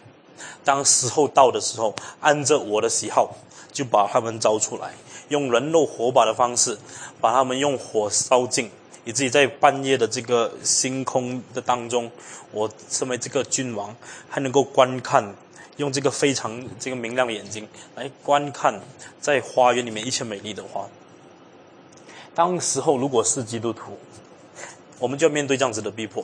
对这些基督徒来说呢，当被这个尼禄或者这个关进去这个监牢的时候呢，他们只是等时候诶，从来没有一个人，历史上没有一个人成功逃过被关进监牢过后可以逃过死刑的，除非你放弃承认这个信仰，除非你说。我不是基督徒，除非你愿意承认说，耶稣基督，我要咒诅他，我要把这个祭物烧造在烧在凯撒面前。对这些基督徒来说，他们有一个很艰难的事情：我今天刚刚信主而已，我要不要传福音？因为我传福音的时候呢，我隔壁那个我很爱的人，他明天可能会和我一样被关进监牢里面。对这些基督徒来说，他们有一个很困难的事情：有孩子要照顾，有太太要照顾。有许多的事情在等着他们处理。可是，当你一承认你是基督徒，你宣认这个信仰的时候呢，有许多不公平的事情在等待你。我们看到很多这个西洋画里面，很喜欢把基督徒画在这个竞技场里面，等着被狮子吞噬的这种的情景。那我给大家看一下这样子的情形，到底为什么会发生？在耶稣基督来以前，当这个。迦太基，我们这我们明天可能不是明天，后天会谈到这个奥古斯丁这个人。那奥古斯丁他在他的时代已经逼迫已经停止了。那他在非洲的一个很出名的地方叫做迦太基，来这个教课，教这个修辞学，rhetoric。那这个呃叫什么？奥古斯丁在这个呃迦太基教课的这个地方，在罗马政权的以前一开始的时候呢，迦太基王朝跟罗马政权是非常这个有力的竞争者，所以他们时常把很想把对方吞噬。结果，上帝的主权干预，罗马政权赢了。因为为了等待耶稣基督来，我昨天已经讲了。当这个迦太基王朝结束的时候呢，罗马政权把迦太基啊王朝里面有一个很残忍的一个刑法带进罗马帝国，就是用狮子或者用这个野兽，把这些他背叛或者这个政敌者把他们吞噬掉。那罗马政权觉得这个东西是很不错的。所以他们就一直把这个东西放在这个罗马政权的法令里面，可是这一个法令迟迟都没有办法来使用，为什么呢？因为他们找不到一些很特别要针对他们的人。那历史告诉我们，这个事情本来应该发生在犹太人，可是因为凯撒太怕犹太人，因为犹太人一直想着有一种报复、一种政治或者军事的心态来对付罗马帝国。所以罗马帝国如果用这种刑罚对付犹太人的话呢，会很危险。这罗马皇帝都不是笨人，所以他们想，我们不能用这样残恶的手法对待这些报复心态这么重的人，或者这些军事心态这么重的。一直等到耶稣基督的门徒出现的时候，他们终于找到可以欺负的人，终于找到一些人。他们，你对你怎样对待他们，他们不会用武力待你；你怎样对待他们，他们不会起义，在示在这个街上示威，拿石头或者用军队的力量来打败我们的。这些人叫做基督徒。所以这一个用狮子或者这个用野兽吞吃基督徒的这一些举动呢，终于在罗马帝国。正式的开始使用，当使用了一段时间过后呢，其实大概才用二十年而已。那这个用野兽来吞吃这些敌对或者这些不信凯撒是主的这些人，这个法令基本上已经是非法了。因为当时在这个这个 Senate，Senate 会议叫做这个一个字的这个议院或者这个。Senna 就是给这个在罗马帝国里面，凡是已经退休的官员，他们在这个社会上有享有非常荣誉的地位。那这些凯撒会把他们组成成一个叫做 Senate。我怀疑一下子想不起，不 Senate 不是我们今天讲的这个上议院下议院，有一点像参议院，不又不是叫什么那个词我忘记了。这个 Senate 基本上是给有一个什么老院的，我现在想不起，什么什么长老还是什么？不是不是长老，反正就是叫 Senate 哈，S E N A T E。谢谢你，是叫元老院对了。这个 Senate 呢，有分几个，一个就是刚才讲一讲的这个参议院，就我们今天谈的这个参议院，就是给当时候要跟凯撒一起决定政策的人。但是 Senate 里面有分另外一个院，叫做元老院。元老院就给那种退休了、吃饱饭没事做的人，每天在里面讨论或者吵架。元老院，那这些。The elders 对了，在这些元老院当中呢，他们有一次开会的时候，长话短说，他们就说这一个用野兽来吞吃这些基督徒的这个举动呢，太残忍了。而在这些所有的这些元老当中，或者这个啊这些这些所谓已经退休的这些社会人士来说，他们有一种的地位是凯撒没有办法对不起他们的。那凯撒相信，如果你对不起这些人的话呢，你的这个钱或者呢经济就有很多问题，因为这些人常常是手握经济的人。那当时候呢，就是在这个斯米纳的这个主教波里贾，他殉道的前二十年，这个法令就是用这个野兽来吞吃基督徒的法令呢，已经被废除了。这凯撒为了讨好这些元老，这个法令已经是废除了。换句话说，任何的地方的这些元首或者任何地方的这些总督，如果你要使用这个法令，或你用使用这个野兽来吞吃基督徒，是非法的。是非法的，那可是问题是呢，因为这个基督徒太讨人厌了，不用野兽吃他们，真的想不到更好的方法。所以在这个法令已经废除二十年过后了，我们开始看见这个法令又死灰复燃。从斯美纳到以弗所，还到加拉太这几个地方，有很多重要的竞技场，把这些基督徒活生生的在众人面前被吞吃掉。对当时候的希腊人，对当时候本来在受希腊熏陶的文化熏陶这些罗马人来说呢，本来在竞技场看这个野兽之间的这个比赛，或者野兽和人之间的这个对对斗呢，是一场很重要的一种娱乐。当时没有 TGV，当时没有 GSC，当时没有这个挪亚的电影可以看，也没有这个摩西的电影可以看，当时只有这种。基督徒和野兽的这个对战可以看，所以对他们来说，如果这个法令废除的话呢，我们的娱乐去哪里找？难道你要我们天天在街上吵架？难道你要我们常常回家跟老婆吵架？难道你要我做我们做这种这样无聊的事情？我们要找一种新鲜的刺激感。所以很多这些地方性的这些领袖，他们就静悄悄把这种已经被废除的法令重新的再一次应用起来。所以我后来我们看见许多基督徒。他们因为信仰的缘故，在这个竞技场上需要寻道的时候呢，这个法令其实是非法的。那当我讲下去的时候，我让大家看到一个很重要的情形：当当时基督教面对无论是被毒打，无论是被关进监牢，无论是断绝与社会其他人的这个来往，还有这个所谓的这个放进监牢继续的这个拷问，一直到他们要放弃这个信仰，这些种种的这个举动呢，罗马帝国要告诉基督徒一个事情：你的这一个信仰呢，肯定。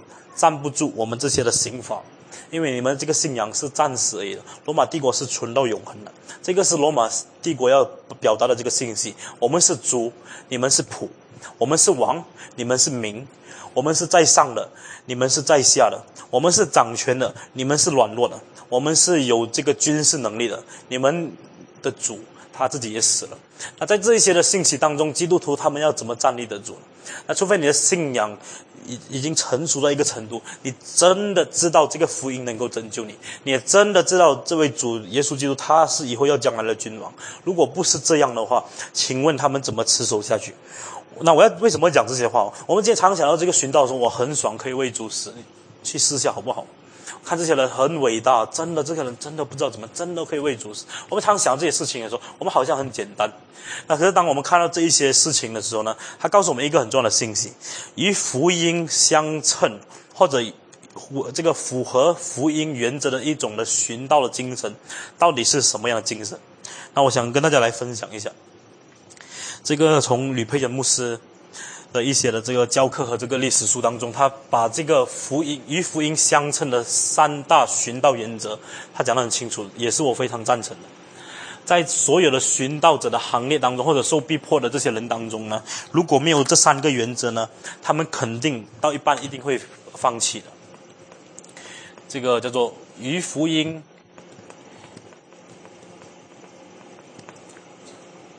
相合的这个。我用吕佩尔牧师的话，与福音相合，寻道三大原则。与福音的寻三大原则。好，第一是上帝呼召了，神自己呼召，神呼召，非自愿。那单单这个呢，我们今天就要醒悟起来。我知道很多人会心里想，我很想为主食，我很想为主食。那我想讲的是什么？从圣经任何一个人来看，一直到今天，当我们。看回教会历史的时候，一个基督徒能不能为主殉道？不是他自愿不，或者不是他自己喜欢不喜欢，不是他想不想，不是他自愿不自愿的问题。虽然自愿想是没有错的，那可是问题是呢，我们看到所有寻道者的呼召当中，有一个很哎，所有寻道者的这个见证当中，一个很清楚的事情，是上帝的呼召。那我讲的是上帝的呼召是什么意思呢？是上帝许可这些人因着见证的缘故，因着这个福音和信仰的缘故呢，他们追随这个在寻道的这个行业当中。啊，当我们看到这些见证的时候呢，我们常常会有一种的冲动啊。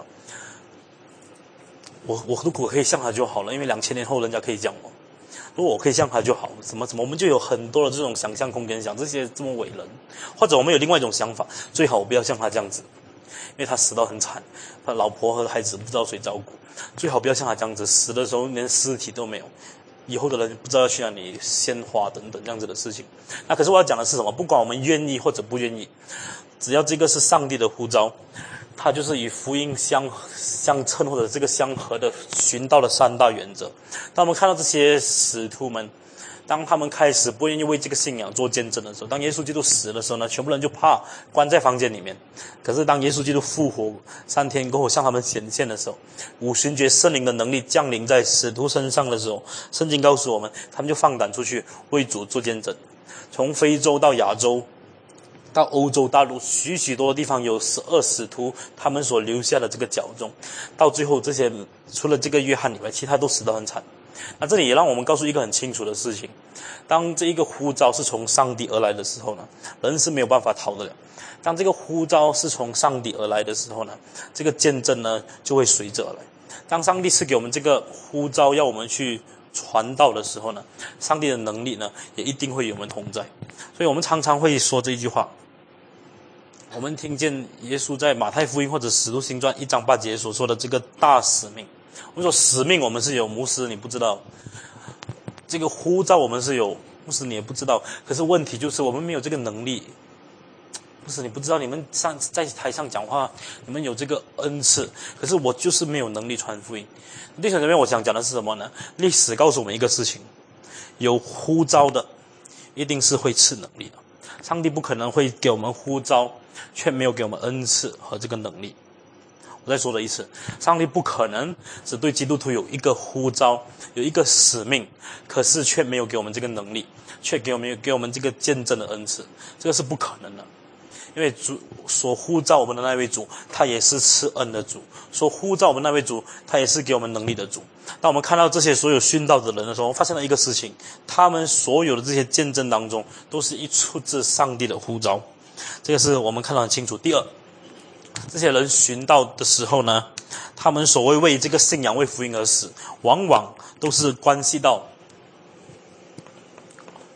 他们死的是关系到自己或别人救恩的事情。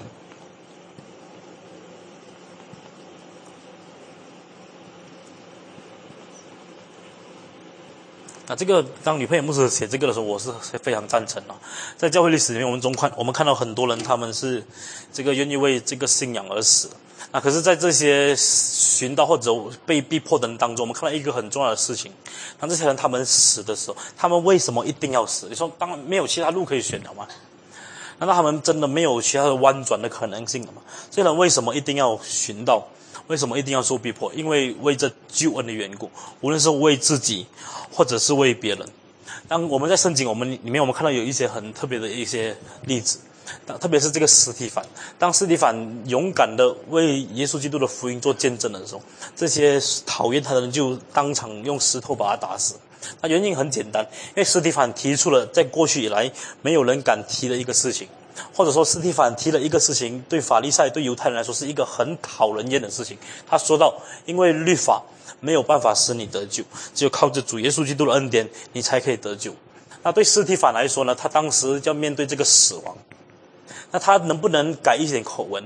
今天你们不用惧怕，你们以后一定会得救的。只要你好好遵行这个法利赛人所教导你们的律法，其余的事情我们明天才谈。我在想哦，这个这样子多么有智慧！斯蒂凡难道不知道？你们在过去的几千年，你们守摩西律法，你们守得很好。如果上帝在天上观看有一个成绩单，一定给你们 A 加。可是还有以后的事情。我们找机会找那个叫保罗的人来跟你们讲。哎，当时保罗还没有信主，我们找那个彼得大哥来跟你们谈，他有更好的知识或者更好关于救恩的事情会跟你谈。他心里想：感谢主，我不用死，彼得来死。我大概想啊，如果我是斯蒂凡，我一定讲这几句话的。明天许传道会跟你们解释更重要的事情。我今天先讲到律法。王牧师以后再跟你讲，耶稣基督来的时候到底要做什么事情？这个事情很简单，其实每个人都会做。那可是斯蒂凡当天他没有这样子，他一针见血，他就把犹太人里面所有信仰的偶像法律、关于律法、关于所有一些行为的偶像，完全的拆毁下来。犹太人就要把他用石头打死。当时扫罗在那里观看，我在想这个事情，这个斯蒂凡能不能妥协一点点？正如我们今天这样子，我们传福音的时候，不要讲的太明显嘛。为什么一定要讲穆罕默德？不要讲的太明显。为什么一定要拆毁观音？为什么要讲人家拜偶像不对？那我们有很多很多种的解释，要有智慧。这种以后有人，我们先做一个铺桥的工作，以后有人好好把这个建筑物建好，我们就铺路就好了。那我想讲的是什么呢？对这些传这些。难道吃饱饭没有事情做的人，他们真的想为信仰而死的这些人，他们真的没有办法用别的方法讲福音？对他们来说，他们清楚知道，当关系到别人的救恩，关关系到自己救恩的事情的时候，我们是没有办法妥协的。我就不知道我们今天站在这个十字路口的时候，当世界上告诉我们世界没有一个绝对的真理，当后现代告诉我们一切都是相对的，连相对这句话也是相对的时候。我再讲到一次，当后现代告诉我们一切都是相对的，因为连他们讲的这一句话也是相对的时候，难道你真的要说耶稣基督是唯一的道路、唯一的真理、唯一的生命吗？对当时候的这些基督徒来说，只要这样子讲的话，就是要踏上死亡之路。可是他们清楚知道，因为这个与福音相称的原则，其中一个就是关系到别人救恩的事情，我们一定要讲得非常清楚。那么这里这里给我们一个很大的功课。我常常是这样子讲：当圣经说到传福音的时候，有一个全备的福音的时候，不是说你一定要去那个教会有全备的福音的教会才是叫做全备的福音。当我们说全备的福音的时候，是不是我们把信仰告诉人家的时候，我们有没有把真正关系到他救恩的事情？我们有没有把真正关系到这个生死的问题告诉他？要不然的话呢，我们可以谈很多，你的生命可以活出什么灿烂、什么精彩，live your life to the best。So what？对这些基督徒来说呢，they won't tell you live your life to the best。他们没有告诉你生命多精彩、多灿烂，他们告诉你信耶稣就要死。可是你没有第二次的死，这个信息就是这么简单。我就不知道我们今天敢不敢传这样子的信息。当你信耶稣的时候，你可能会失去金钱；当你信耶稣的时候，可能会面对逼迫；当你信耶稣的时候，可能会这个，可能会那个。当你讲到这里的时候，人家已经走掉了。那可是我讲什么呢？我想讲的是，这个福音呢，本来就应该是这样子传的。这个福音本是上帝的大能，要拯救一切相信他。如果我们真的相信这个福音是上帝的大能的话，正如这些过去的先先使徒们一样，他们清楚知道这个福音传的时候呢，如果关系到别人救恩或者关系到自己救恩的事情，他们宁愿死，也要把这个福音传讲清楚。这个就是为什么他们一定要面对寻道。第三，这所有在这个寻道当中行业的人呢，我们看见呢，他们有一个很重要的特性，就是在这个受苦当中显出坚韧。就如果你看这个教会历史，其实有很多很多的人，在这个逼迫到一半的时候呢，他们就放弃信仰。有太其实有这这样子的人多过那些坚守到底的人。有很多这些所谓的自称是基督徒的人，他们在面对这个监牢的这个呃这个关这个关在监牢的这个事情的时候，他们很多人就开始放弃信仰。那从这个教会历史自己的文献，从罗马帝国自己的记载，我们看到有许多的基督徒，所谓的基督徒哈，当时他们为了一时的冲动，为了一时的这个叫什么一时情绪，他们就所谓的任性耶稣基督。可是当他们进到这个牢狱里面，或者进入这个苦难的时候呢，竟然发现他们到半途。他们就离去这个信仰，有很多这样子的人。那可是这些的人数呢，不足以定说这些人都是基督徒，因为对我们相信耶稣基督的人来说，我们从教会历史看见一个很重要的特性：凡是在这个寻道当中愿意受苦，一直到最后坚忍到最后一刻的这些人，他们是真正在这个圣徒行业当中有份的。而这些人，他们面对所谓的这个逼迫的时候呢，对他们来说有一个很特别的事情。他们正如斯蒂凡这样子，他们看见天上为他们打开。我常常在想，天上为他们打开这句话什么意思？那我们看到许多的这个历史记载，有很多的基督徒，他们真的，他们相信天已经为他们打开了，或者他们自己亲自见证说他们看见天为他们打开，是不是他们真的看见天为他们打开？我不知道。那可是我想，我知道的一个事情是，当他们这样子做的时候，他们知道耶稣基督在迎接他们。那我想讲的是什么呢？今天我们不需要太过向往，我们要成为寻道的人，真的不需要。那我们要向往一个事情：当我们看见这些人的时候，我们要清楚知道，我们身为基督徒，如果我们真的是蒙上帝呼召出来的，我们愿不愿意为这个信仰付代价？我们今天基督徒真的不好意思说，我们真的不愿意付代价，我们真的不愿意。那我们在这个，我记得我刚出来工作的时候，我的这个呃。我这个我第一个老板他要派我去这个受训受这个训练。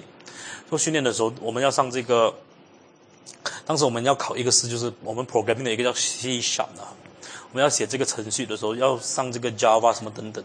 那当时那课程呢，一共花了七千两百块钱，七千两百块。那这个我当时我记得我的这个上司告诉我，如果考试不及格的话呢，这个学费就自己付；考试及格的话呢，公司为你付。那你当然想要及格还是不及格？当然就尽了一切能力都要及格。那可是我们身为基督徒哦，那我们去奉献的时候，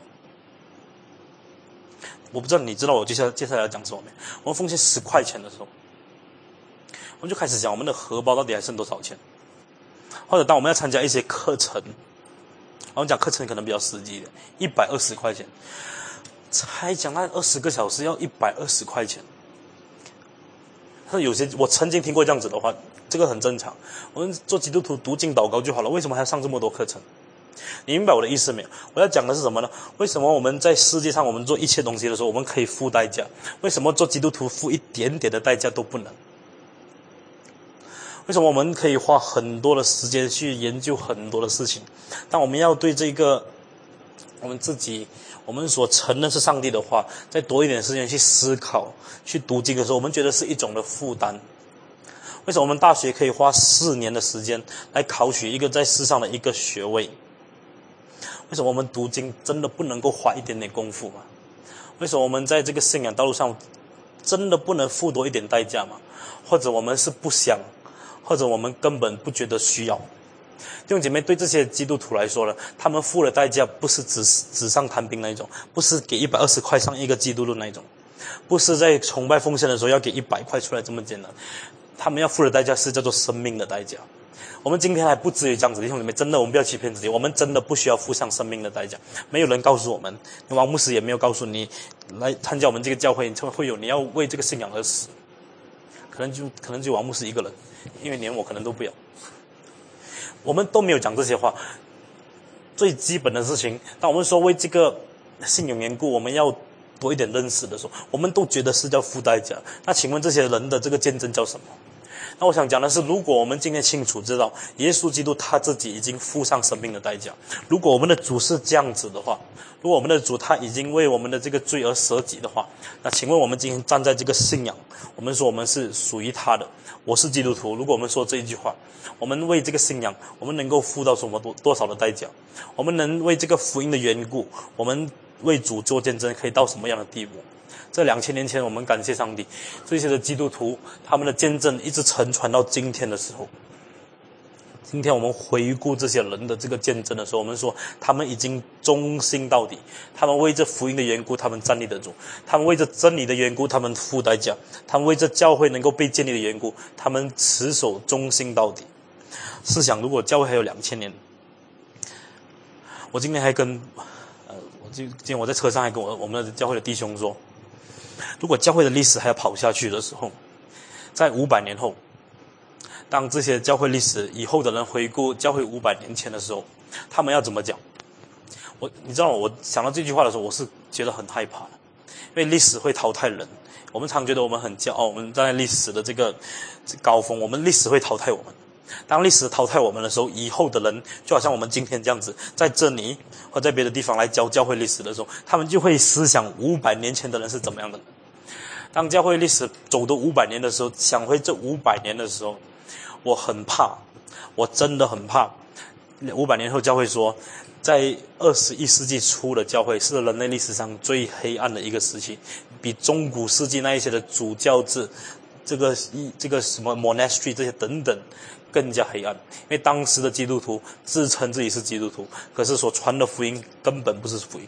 当时基督徒说自己是基督徒，他们不肯为信仰付出代价。当时的基督徒说他们是基督徒，可是他们不知道基督徒这一句话背后是什么意思。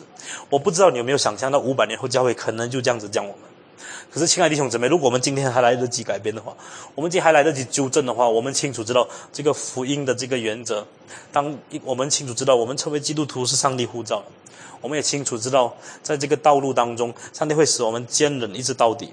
我们也清楚知道，当我们面对许多这个逼迫，我们面对许多挑战的时候，我们站在这个历史当中，我们不是孤单的。那正如这些人一样，当他们清楚一个事情关系到别人的救恩，或者关系到自己的救恩的时候，他们说我们要勇敢的为主做见证。我们今天的这一个见证，或者我们今天从这些教会领袖和初期教会的基督徒，我们从他们的寻道的精神当中，到底我们学到什么功课？我们从早期教会的这些见证当中，他们对社会的这个影响，我们到底能够领悟多少？那不然的话，我们这些教会历史课程一直说、一直谈的时候呢，那成为一种仰慕过去的这些先贤的一种课程。啊，这个不是我们要要达到的这个目的。我们所要达到的是，我们今天基督徒，我们清不清楚知道我们在历史的地位是什么？我说，或者我们说我们是基督徒的时候，我们明不明白我们在历史的地位是什么？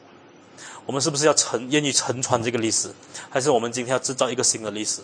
就是基督教从二十一世纪开始就不需要付代价，因为这个时代告诉我们一切都是相对的。那我想，我们在这个课程结束的时候，希望大家可以和我们一起来思考这个事情。那我们说，这个时代的教会已经拐离正道的时候，他们说，这个时代的基督徒已经厌烦福音的道路的时候，我们是不是那个基督徒，随着这个潮流而走？还是我们从这个教会历史当中，我们得到一个反省？我们从过去的这个功课，教导我们如何在今天的时代，如何面对明天？我们能不能说，我们是一个愿意回到上帝道理的基督徒？我们是不是愿意说，我们愿意跑在这个福音的道路上？虽然是要这个坚忍，虽然面对这个困难，虽然要面对许多情况，我们不能妥协。可是，如果我们清楚知道，耶稣基督已经是我们信心创始正中的主，亲爱的弟兄姊妹，我们愿不愿意在这个道路上与过去的先贤们，我们保持在同一条道路上？这个不是开出一个新的道路，我们从来不需要开一个新的道路，这个道路已经为我们铺了。哎，这条道路如今已经跑到我们这里了，我们愿意不愿意继续跑下去？这个教会的前途呢，就是这样子。我们一起来低头祷告，感谢上帝，我们在这个。基督徒的寻道当中，我们见到主这些人，他们不愿意称凯撒为主，主许多的这个逼迫和这个不公义的事情领导人。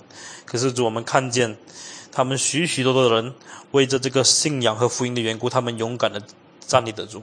上帝，我们感谢主，因为教会勇敢的站着，使到继续发展到如今，我们能够成为继续相信依靠你的人。求主，你今今天自己亲自的，让每一位听见这些话的弟兄姊妹，让我们可以有一个醒悟。这些教会面对逼迫的见证，可以成为我们今天怎样的鼓励和怎样的榜样和学习，让我们清楚知道，我们今天活在世上，乃是要为主你做见证。求主你自己继续的赦免我们，有许多懒散，有许多不不讨主你喜悦，有许多得罪主你的地方。愿主你自己叫我们在世上继续思考你所给我们的吩咐，你乃是叫我们这个忘记背后努力面前。主你更是叫我们。背起自己的十字架，我们要舍己背起自己的十字架来跟随你。求主你赐给我们这个能力，求主你赐给我们这个呼召，主你赐给我们这个你自己的恩典，在我们每每时每刻想到自己熬不过去的时候，主你亲自恩典介入，让我们自己在你自己所带领之下，我们能够战胜一切。求主你自己保守我们，还有继续两天的学习，愿求主你自己也继续的赐福我们。我们在这个信仰当中继续能够坚定，来继续来这个依靠上帝，来继续把这个教会的这个路继续的发展下去。感谢上帝，奉靠耶稣基督圣名祈求，阿门。好，我们明天会谈到这个，在这个逼迫结束过后呢，有这个关于到教义的事情。那这个教义的这个纷争呢，其实一直到今天还没有结束。然后早期教会定下了几个非常重要的一些原则，特别是关于到这个。三位一体，还有关系到这个基督论，那这两个的这个教义的，使到教会一直到今天，凡是不承认三位一体或者不承认正统基督论，我们都会说他不是在这个正统的这个道路上。那这些的这个教义呢，也让我们思考一个事情。我再讲过几句话。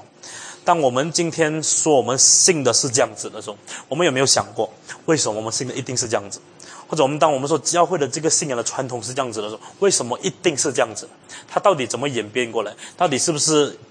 突然间，这个圣经从天上掉下来，我们就可以清楚知道，还是他是经过挣扎，是经过有这个先贤奋斗，甚至为这个真理而死的这些人。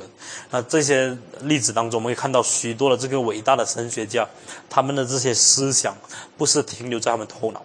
他们是愿意付诸行动，把他们所相信的，把他们所知识上所领悟到的，他们行出来。以至于教会今天我们能够承传正统的信仰，一直到今天，就是因为有这些人已经愿意为这个信仰的缘故，为这个真理的缘故，他们愿意牺牲自己。好，我们今天讲到这里，谢谢大家。